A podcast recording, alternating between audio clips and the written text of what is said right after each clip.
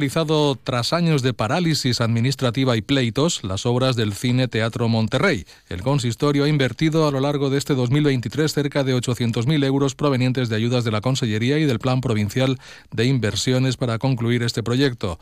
La alcaldesa de la Pobla Llarga, Neus Garrigues, ha señalado que ahora se va a tramitar la licencia de apertura y en cuanto se consiga se pondrá a disposición de la ciudadanía.